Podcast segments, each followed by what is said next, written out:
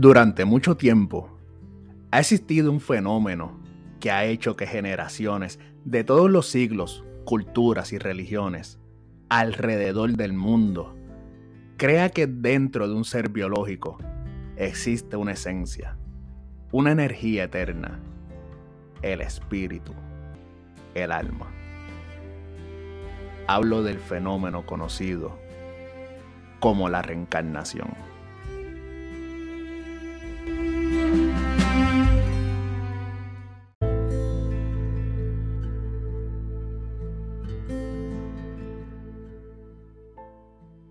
Saludos, les habla Ricky y bienvenidos una vez más a Mundo Escéptico.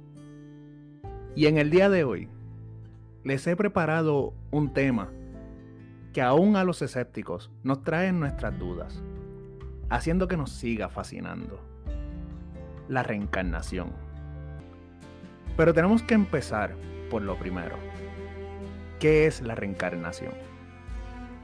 La reencarnación es la creencia en que la esencia individual de las personas, es decir, el alma o el espíritu, empieza una nueva vida en un cuerpo o forma física diferente después de la muerte biológica. Se cree en la existencia de un alma o espíritu que viaja o aparece por distintos cuerpos, generalmente a fin de aprender en diversas vidas las lecciones que proporciona la existencia en universos paralelos en el que se eligió reencarnar, hasta alcanzar una ascensión del estado de conciencia mediante las experiencias vividas que le permitirán continuar evolucionando como parte de un espíritu macro. La creencia en la reencarnación ha estado presente en la humanidad desde la antigüedad en la mayoría de las religiones orientales, como el hinduismo, el budismo y el taoísmo, y también en algunas religiones africanas y tribales de América y Oceanía.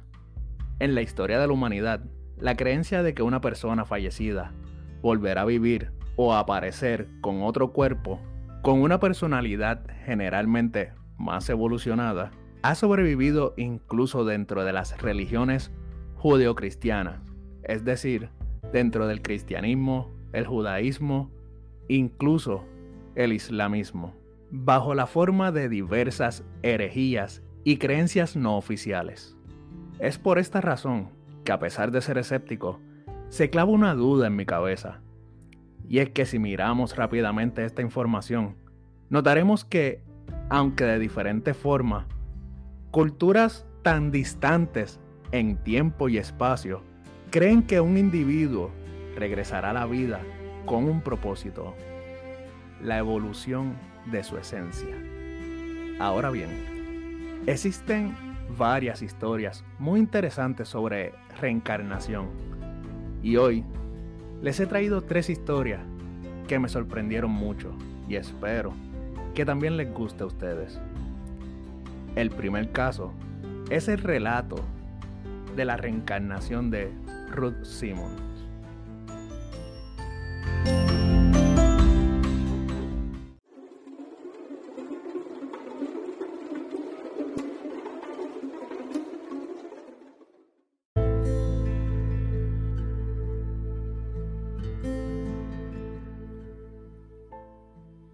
En el año del 1952, en Pueblo, Colorado, Estados Unidos, Ruth Simmons fue hipnotizada en presencia de varios testigos. Su terapeuta, Murray Bernstein, la animó a viajar en su mente a una época anterior a su nacimiento y le interrogó, ¿cómo te llamas? Brady. Brady Murphy. ¿Cuándo naciste? En mil en 1798. ¿Dónde naciste? En Crook, en Irlanda. A partir de ese momento, Ruth Simon, de forma espontánea, empezó a hablar con un acento irlandés y reconstruyó bajo hipnosis toda una serie de vivencias correspondientes a otra persona que vivió dos siglos antes, hasta su renacimiento en Estados Unidos.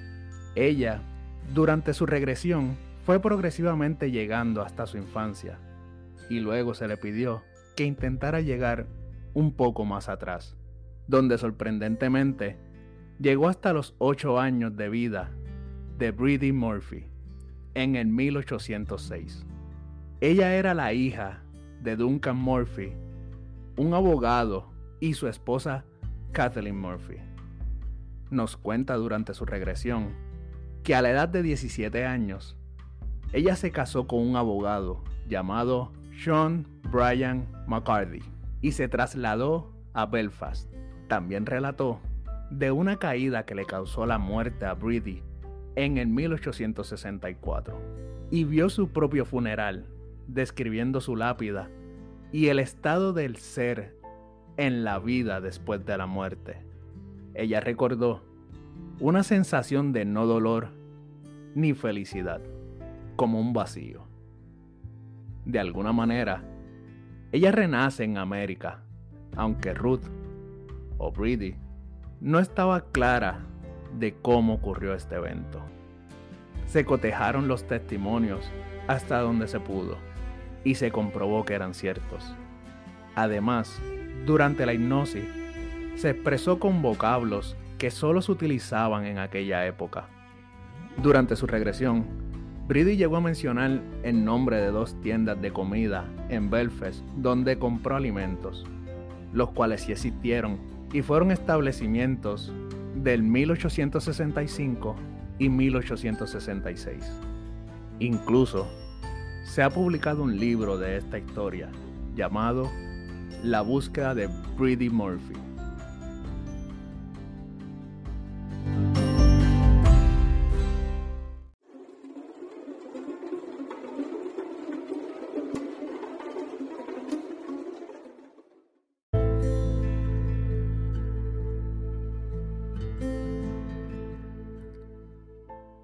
El segundo caso que les traigo es uno bastante controversial.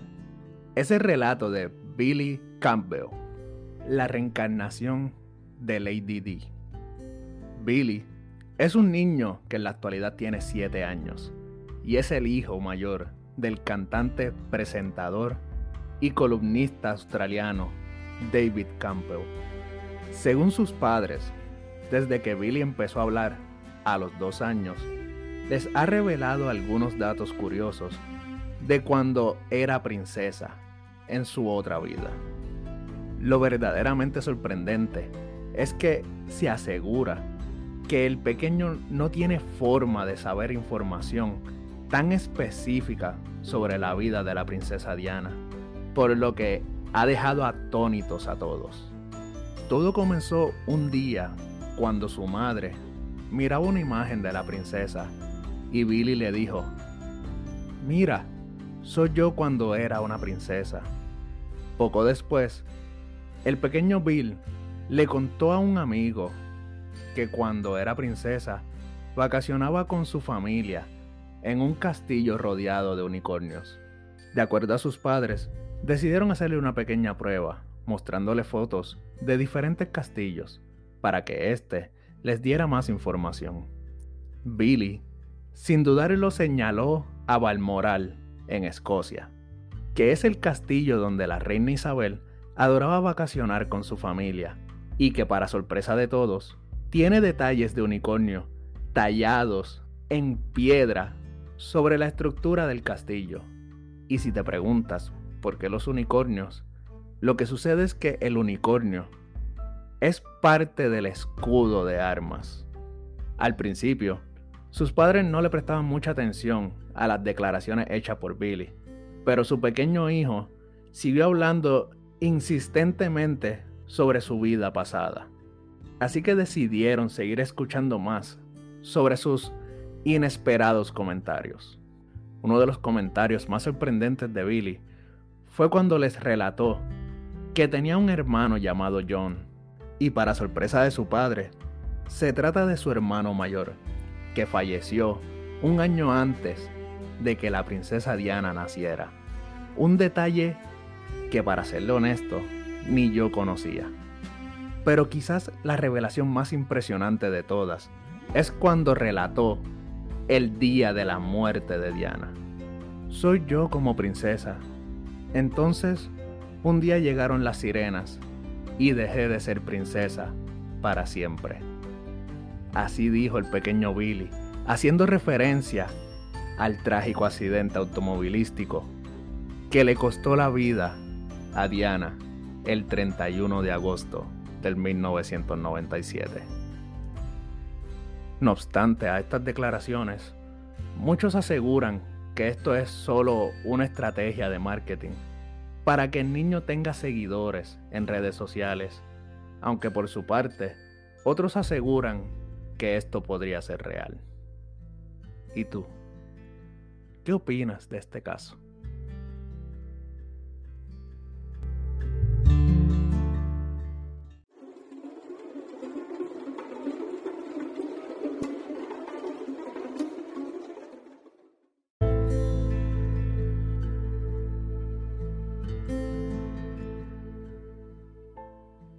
El tercer caso que les traigo es uno de los más famosos que existen sobre la reencarnación.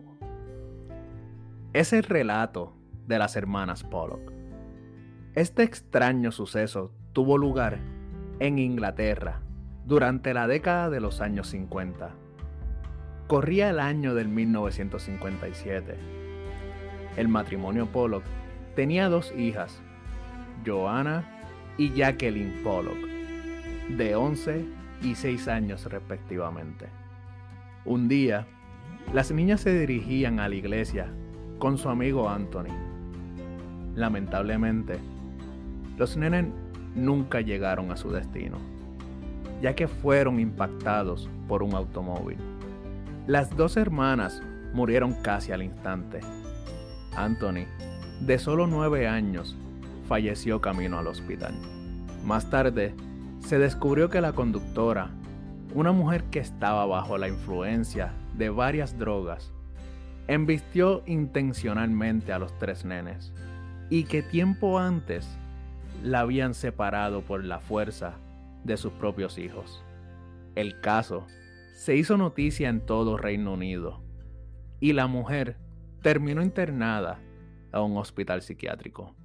Los Pollock quedaron devastados y guardaron luto por un tiempo, y retomaron su vida, decidiendo continuar con su familia, llegando al embarazo de la señora Florencia, quien dio a luz a unas gemelas un año más tarde, el 4 de octubre del 1958.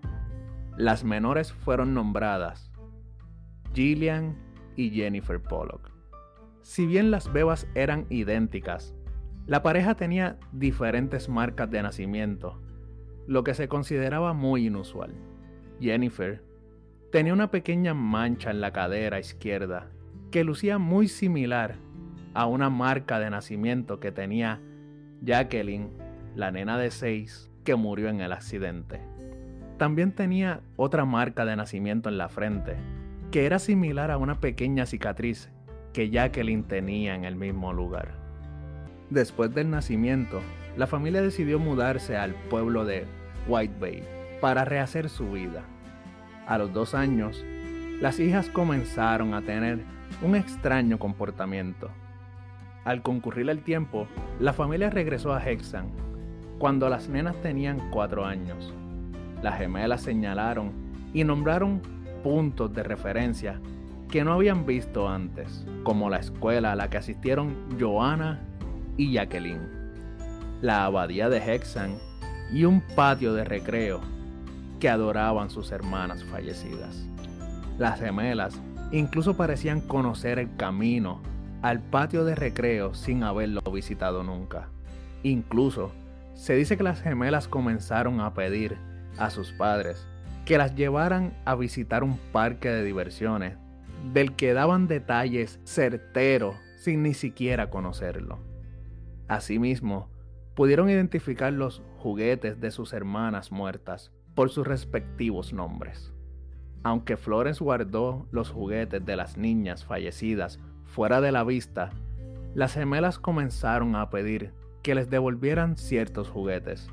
De hecho, parecía que las niñas recordaban los juguetes como propios. Incluso, dividieron los juguetes exactamente como los hicieron sus hermanas. También recordaron que los juguetes fueron regalos de Navidad, lo cual era cierto. Florence y John también notaron que las gemelas tenían personalidades muy similares en comparación con sus hermanas mayores. Por ejemplo, Joanna era muy protectora con su hermana menor, Jacqueline. Gillian parecía más madura que su hermana gemela. Los padres también hablaban de que disfrutaban los mismos juegos y comidas que sus hermanas. Durante los primeros años de la vida de las gemelas, Florence rechazó las sugerencias de John de que sus hijas muertas se habían reencarnado.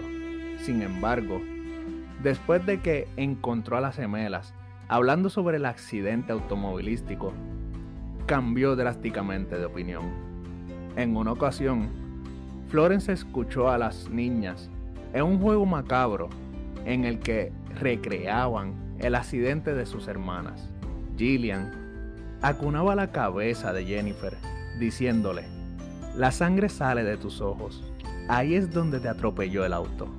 En otra ocasión, Gillian señaló la marca de nacimiento de Jennifer en su frente y le dijo, esa es la marca que recibió Jennifer al caer sobre un balde. Cuando las gemelas Pollock cumplieron cinco años, los recuerdos de su vida pasada comenzaron a desvanecerse lentamente.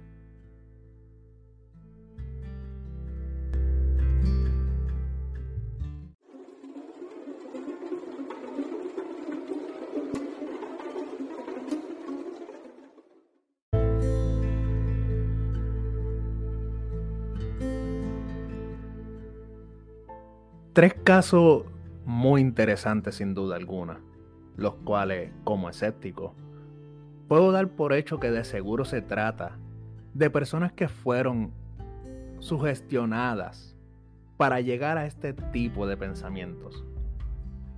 Por aún así, queda la duda de que cómo llegaron al conocimiento de detalles que se supone no tuvieron forma de tener acceso a ellos con anterioridad. Por esta razón, la reencarnación sigue siendo y seguirá siendo un tema difícil de comprobar y que no creo que pueda ser descartado por completo de los libros de lo misterioso. Pero ¿qué tal si ustedes me cuentan su opinión y su punto de vista al respecto de estos temas? Díganme, ¿qué opinan de estos casos? ¿Cuál de ellos les llamó más la atención? ¿Creen en la reencarnación?